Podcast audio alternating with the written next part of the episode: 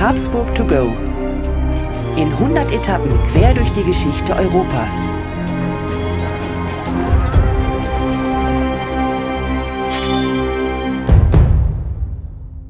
Hallo und herzlich willkommen bei Habsburger to go, der etwas andere geschichtliche Reisebericht. Wir reisen in 100 Etappen auf den Spuren der Habsburger.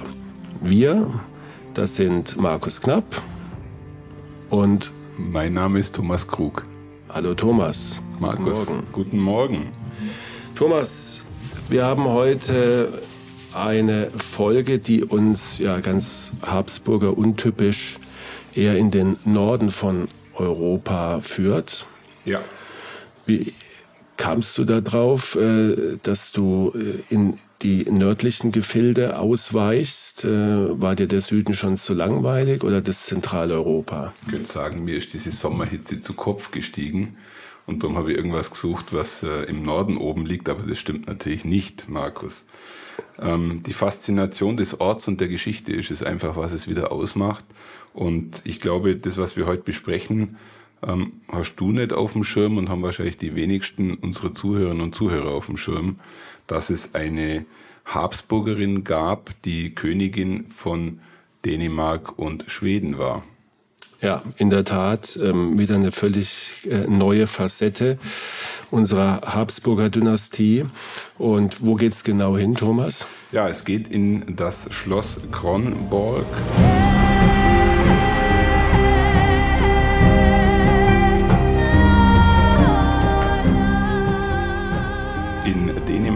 Ist äh, in der Nähe von Helsingør. Ich weiß gar nicht, ob ich das richtig ausspreche. Okay. Und äh, ist eine dänische Insel, die nur vier Kilometer von Schweden entfernt ist. Es ist die Einfahrt in den Öresund. Also alles, was wir heute machen, hat so ein bisschen Wikinger-Style. Und ähm, aber eins weißt du bestimmt, es ist das Schloss, welches auch als Hamlet-Schloss bekannt geworden ist. Shakespeare hat seine Handlung des äh, Schauspiels über Hamlet auf dieses Schloss verlagert. Ah, es, ist, es ist etwas faul im Staate Dänemark. Es ja. ist etwas faul im Staate Dänemark, du ja. sagst es. Also ein Ort, den man tatsächlich nicht auf dem Schirm hat. Und ja, und warum?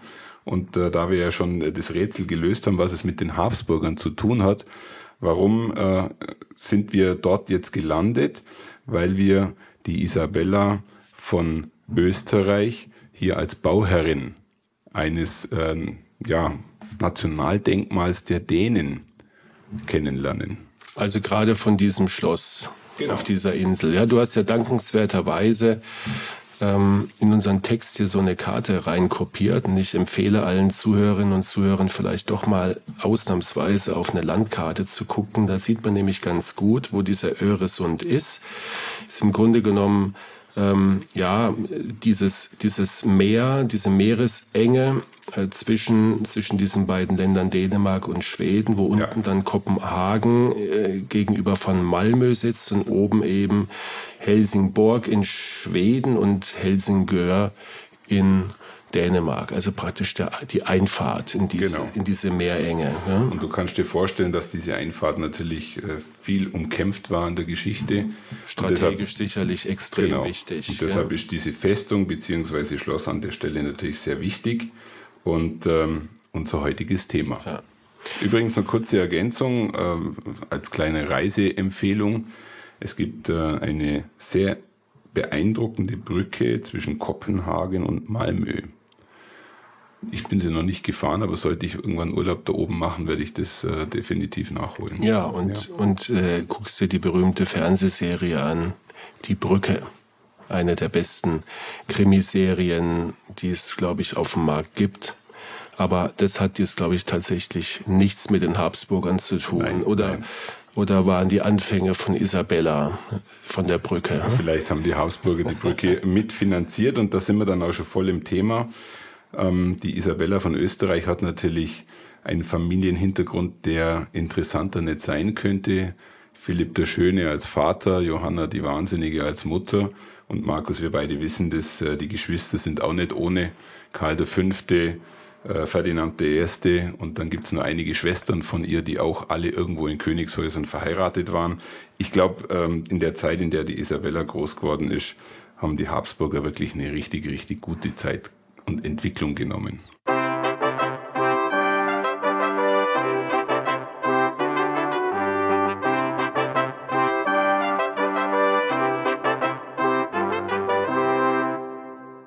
Hol uns mal kurz ab, in, von welcher Zeit reden wir?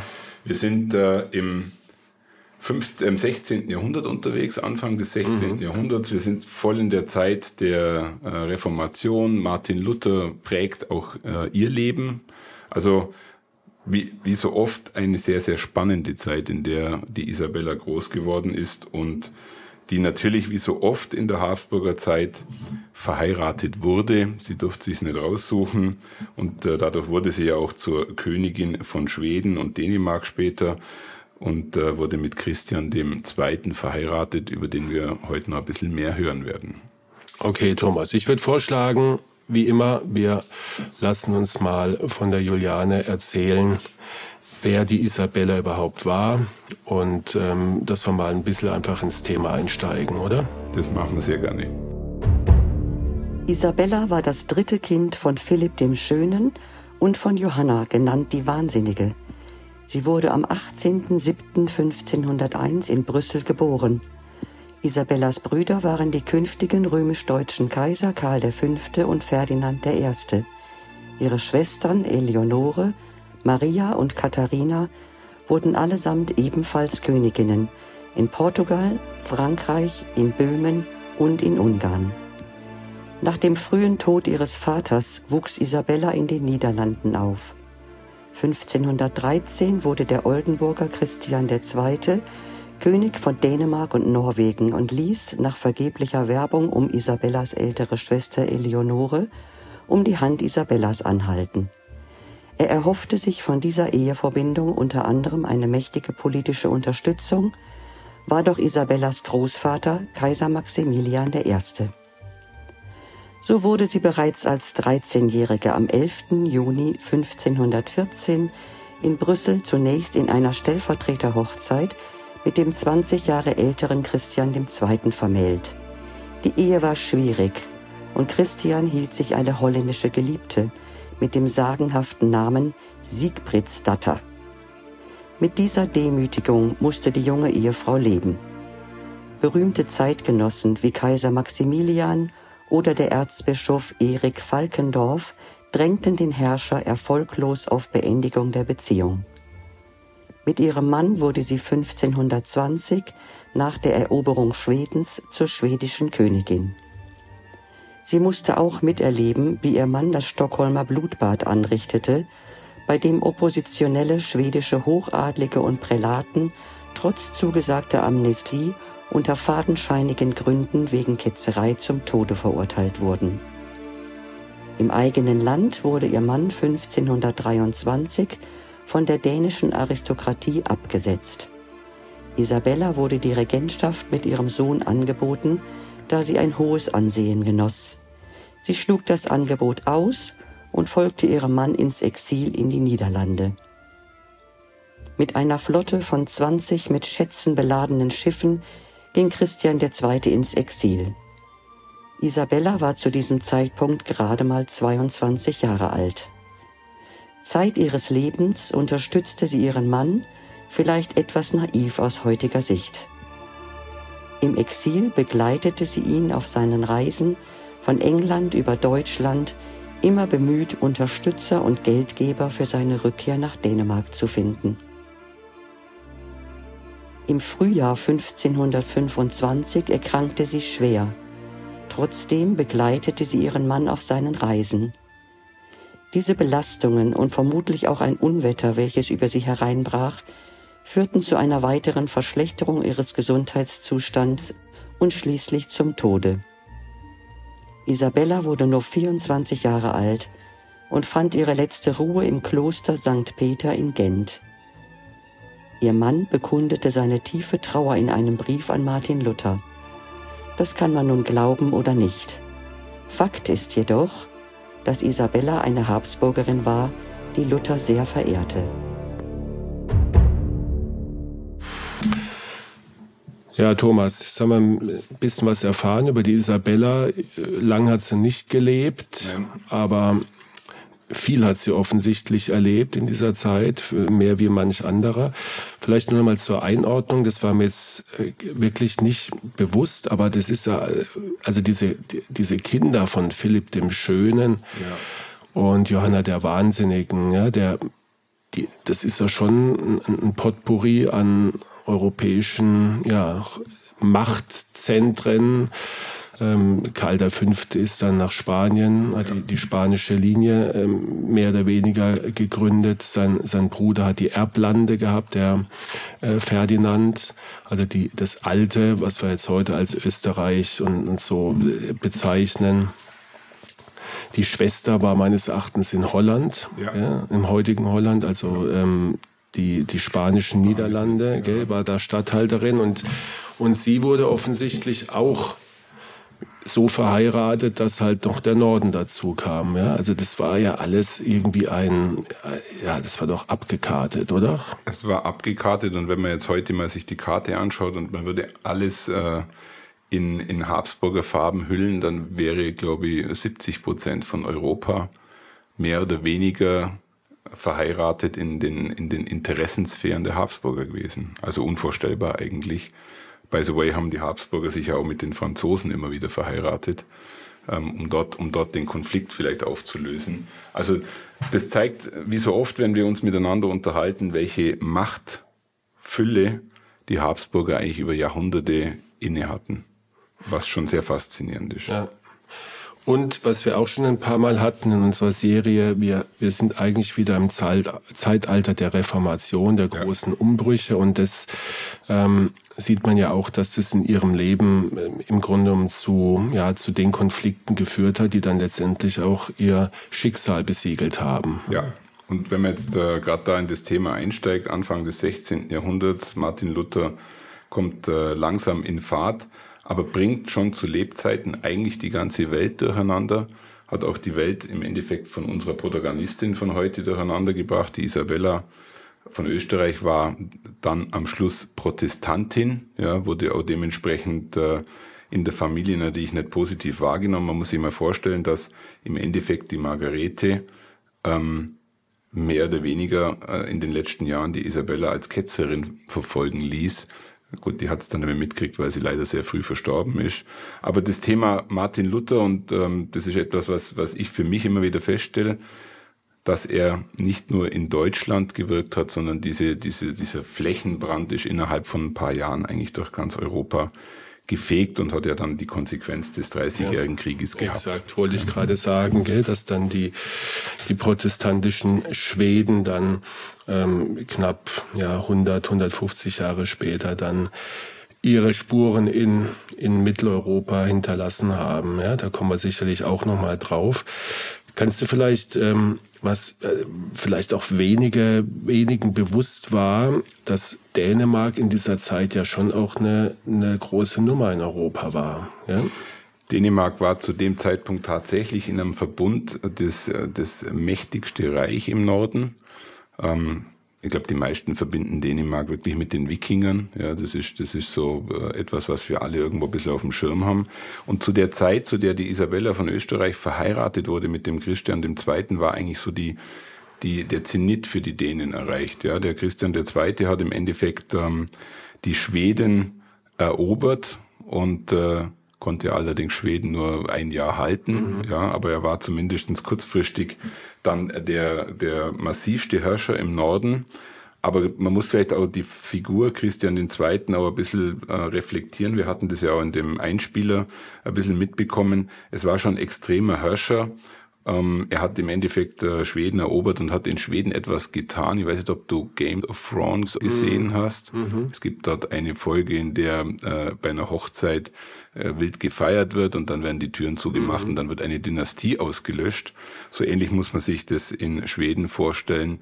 Ähm, Christian II. hatte den dortigen Adligen, in dem Fall Katholiken, weitestgehend Amnestie versprochen. Dann wurde dort eine Krönungsfeier veranstaltet und es müssen die Türen geschlossen worden sein. Und es wurde ein Prozess geführt, bei dem äh, Stockholm im Blut baden musste, mhm. die, Stockhol äh, die Stockholmer, also das Stockholmer Blutbad, mhm. das kennt, glaube ich, der ein oder andere. Mhm. Was interessant ist, nachdem der Christian II. dann im Endeffekt ähm, abdanken musste oder ins Exil gehen musste, entstand in Schweden ein Königshaus, was auch für viele bekannt ist.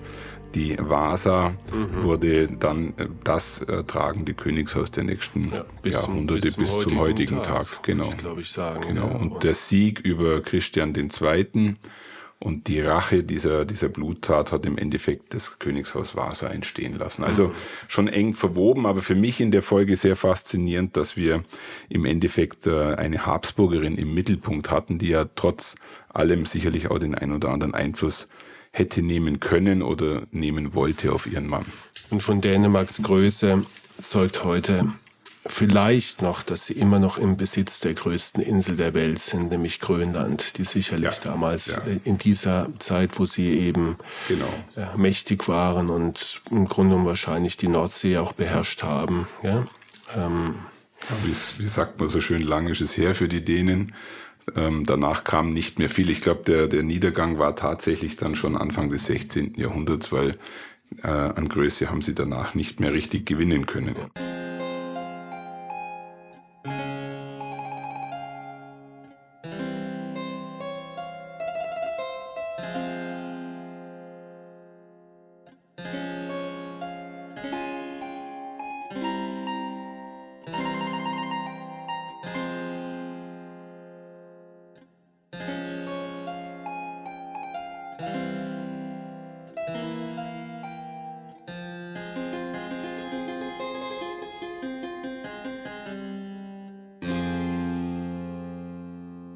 Thomas, gehen wir vielleicht mal an deinen äh, speziellen Ort. Du hast vorhin ein Schloss erwähnt, ja. ähm, was ähm, ja eine die Isabella als Bauherrin aufweist. Ja, ja. Ähm, hört sich an wie eine wie eine bekannte Biermarke, hat aber, glaube ich, damit nichts zu tun, oder? Nee, es hat, es hat tatsächlich gar nichts mit Bier zu tun. Aber ich habe aber ein paar Bilder für dich äh, mit angehängt an das heutige Dokument. Ja. Es ist ein faszinierendes Bauwerk. Man muss natürlich fairerweise sagen, nicht die Isabella von Österreich hat dieses Schloss bauen lassen. Ähm, die ersten Bauten waren da schon 1420 an der Stelle. Aber Christian II. hat das äh, äh, ganze Gebilde so weit ausgebaut, wie man es heute eigentlich weitestgehend als wirklich Wahrzeichen von Dänemark wahrnimmt. Also und Schloss Kronborg, um das nur noch mal zu sagen. Ja, ja? Kronborg. Genau. Ja. Und ähm, die Isabella von Österreich, und jetzt äh, wird der ein oder andere Historiker sich wahrscheinlich wehren, weil, es, weil die das wahrscheinlich nicht im Detail belegen kann, aber die Isabella von Österreich sagt man, dass sie zum einen natürlich äh, weil sie Zeit hatte, als Bauherrin dort oben Einfluss nahm und zum anderen, das ist nicht bestätigt, aber fast anzunehmen, und das würden die Dänen wahrscheinlich heute gern hören, ein Großteil des Schlosses von den Habsburgern finanziert wurde, mhm. weil die Habsburger halt damals auch über das Geld verfügten. Christian II. war, wie so viele Herrscher seiner Zeit, blank, ja, und äh, hat natürlich äh, dankenswerterweise das Geld seiner Frau und des Königshauses Habsburg angenommen, um dieses Schloss weiterzuentwickeln. Also eine Bauherrin, die sicherlich ganz äh, interessant war zu der damaligen Zeit und die viele Einflüsse aus ihrer Welt sicherlich auch in dieses Schloss hineingetragen ja. hat. Und wenn man sich so mal die Bilder anguckt, die du da mitgebracht hast, gell, dann ist das schon eine Dimension. Gell? Also wir reden jetzt hier nicht von einem von so einem kleinen äh, Luft- und Lustschlösschen, sondern das Nein. ist schon ein massiver Bau. Gell? Ähm, ich würde mal sagen, auch fast festungsartig, gell? mit einem mit einem äh, Turm an der Seite, gell? der und ähm, man man sieht die strategische Lage ja, dieser Öresund an der Stelle, der dürfte nicht viel mehr wie, ich sag mal, zwei, drei Kilometer breit sein. Ja, ja. Und zack, bist du in Schweden. Gell? Also man sieht von dem Schloss aus die schwedische Küste. Ja. Und dann wird einem schon bewusst, dass das, ähm, dieser Ort da prädestiniert war als ja, Machtsymbol auch und als ähm, ja, militärische äh, als militärischer als Bollwerk fast ja, kann man schon sagen als genau. Bollwerk. Ich glaube, dass Christian II. aber ich spekuliere jetzt einfach mal ein bisschen das Schlafzimmer, was er mit seiner Mätresse hatte, wahrscheinlich einen direkten Blick nach Schweden hatte, wo jetzt die Isabella ihr Schlafzimmer hatte, das, das weiß ich nicht. Das ist natürlich eine ganz gewagte Spekulation. ja, ja aber ähm, wir haben das ja schon gehört, dass der Christian II. jetzt nicht unbedingt der beste Ehemann war und ähm, die Isabella Zeit ihres Lebens, ich glaube, heute wird man sagen, ein, ein höriges Verhältnis eigentlich mehr oder weniger ja. zu ihrem Mann hatte. Wie ist es mit Shakespeares Hamlet? Ähm, wie, wie kam Shakespeare darauf, äh, auf, auf diesen Ort der Handlung? Ähm, war das damals in aller Munde oder war das so berühmt wie heute, ich sag mal, Versailles oder ähm, wie, wie, was hast du da für eine, für eine Vorstellung, dass also meine, das ja. ausgerechnet da spielt? Also meine Erklärung ist tatsächlich äh, so, dass er wie auch immer dieses Schloss Kronborg irgendwo mal kennengelernt hat und es in seiner Wahrnehmung, in seinem Bild, in seiner Fantasie einfach das nördliche ähm, Bauwerk schlechthin abgebildet hat. Ich glaube nicht, dass der Kronborg zu der Zeit so, so ein Magnet war wie Versailles oder andere Schlösser, die wir so kennen. Ich glaube, das hat einfach in seine Fantasiewelt reingepasst. Und das Faszinierende ist, dass ähm, zum zweiten Todestag von Hamlet, äh, von, mhm. nicht von Hamlet, von Shakespeare, ähm, an dem Originalschauplatz tatsächlich äh, dieses, dieses Schauspiel aufgeführt wurde. Und damals war das eine Garnison und die dort stationierten Soldaten waren dann im Endeffekt mit mehr oder weniger die Schauspieler oder Komparsen, die dort im Hintergrund tätig waren. Also der, der Ort, ich kann es nur noch mal sagen, wer nach Dänemark fährt, er sollte sich das gönnen, dort hochzufahren, weil das ist dänische Kultur das ist dänisches äh, Nationalbewusstsein an der Stelle. Und äh, dazu werde ich auch gleich nochmal eine ganz kleine Geschichte erzählen, fand ich auch ganz interessant. Und zum ähm, Hamlet ähm, passt dann sicherlich auch nicht dieser auf wieder auf deinen Bildern dieses strahlende äh, Schloss mit dem blauen Öresund, sondern da wünschen wir uns dann schon Nebel, Regen, ja, um in die, um in die Hamlet-Story richtig gut ja. einzusteigen, ja. ja den es da oben mit Sicherheit auch gibt. Ja, ja in, in Mengen.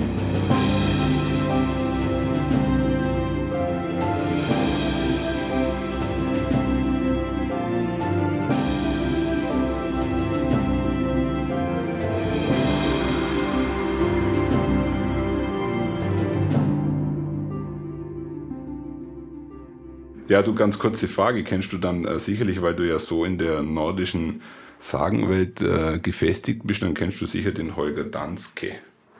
Nein. Ähm, ich, ich hätte jetzt von dem Namen her gedacht, du, du meinst jetzt irgendeinen Schauspieler oder, oder einen Schriftsteller, aber ich glaube, du willst mir was anderes damit sagen. Gell? Ja, der Holger Danske ist natürlich auch so ein Held der Dänen, ähm, Ursprung im Rolandslied als ähm, Kämpfer für das Heimatland und äh, die Sage sagt, dass er nach einem harten Kampf an dem Ort in einen tiefen Schlaf gefallen ist. Ich habt hier da das Bild von dem, mhm. äh, von der Skulptur, die auf dem Schloss in dem Kellergewölben irgendwo untergebracht sind. Diese Sage ist tatsächlich zur Zeit von Isabella der von Österreich äh, hochgekommen, im, also um die 1510, glaube ich. Und ähm, das Faszinierende ist, die Dänen, äh, für die Dänen ist das ein bisschen ein Schutzheiliger. Wenn Dänemark in Gefahr ist, dann wacht äh, der Kollege Holger Danske auf und kämpft. Okay. Du siehst also, gerade, was das für ein, ein, ein äh, Wikinger-ähnlicher, Vollbart tragender, ja. mit Schwert bewaffneter, muskelbepackter Mensch ist. Ist der, der dänische Barbarossa ja. Der dänische Barbarossa der oder der sitzt, ja. oder in heutiger Zeit könnte es auch der Arnold Schwarzenegger sein. Arnold Schwarzenegger oder der dänische Siegfried. Ja. Der dänische Siegfried, ja. ja. Ist schon interessant, dass da jede, jede Nation halt so, ein, so einen Heldenmythos offensichtlich äh, ausübt. Ja. ja. Und ähm, spielt der heute tatsächlich dann noch eine Rolle in, ich sag jetzt mal, im, im Bewusstsein? Ist es, ist dieser Holger ja, das Nationalsymbol? Also so, so habe ich es äh, wahrgenommen, ja. weil das Thema Wikinger ist ja etwas, auf das die Dänen stolz sind. Können sie auch stolz sein, weil die Wikinger in einer gewissen Zeit ja auch mehr oder weniger große Teile von Europa beherrscht haben. Ähm, über, über das äh, die britischen Inseln und auch weit in unsere Regionen hinein. Also ich glaube schon, dass der äh, eine Bedeutung hat für die Dänen. Und das Spannende an dem Ort ist einfach diese, dieses komprimierte Nationalbewusstsein, was wirklich dort stattfindet. Und äh, wenn ich jetzt ein Däne wäre, dann würde ich wahrscheinlich jedes Jahr einmal als Lehrer meiner Klasse dorthin fahren und das dänische Bewusstsein ja. stärken wird wahrscheinlich auch oft geschehen. Ja. Thomas, du hast uns noch eine Anekdote mitgebracht. Ja, ähm, und zwar die Isabella wurde ja schon sehr früh mit 13 Jahren verheiratet und äh, durfte dann in einer ähm, Flotte, muss man glaube ich schon fast sagen, durfte sie dann von den Niederlanden nach Kopenhagen schiffen und das Schicksal hätte sie damals schon fast äh, hinweggerafft. Also die, wenn man jetzt sage mal abergläubisch wäre, in ihrem Sinne müsste man sagen, die Vorzeichen waren damals schon schlecht, weil äh, 1515 im August, als diese Überfahrt stattfand, sind, äh, wäre sie schon fast äh, mit ihrem Schiff untergegangen. Ja, also irgendwo war ihr ganzes Leben schicksalhaft und hat sich ja an der Stelle schon bewiesen. Sie ist dann in Kopenhagen doch eingetroffen und wurde dann natürlich zuerst mit dem Christian II. verheiratet, pompöses Fest gefeiert. Alles ging gut am Schluss, aber für sie persönlich, muss man ehrlich sagen, war die Bilanz ihres Lebens in keinster Weise gut. Ja. Und wir hatten ja schon über, die Stockholmer Blut, äh, über das Stockholmer Blutbad 1520 ein bisschen gesprochen.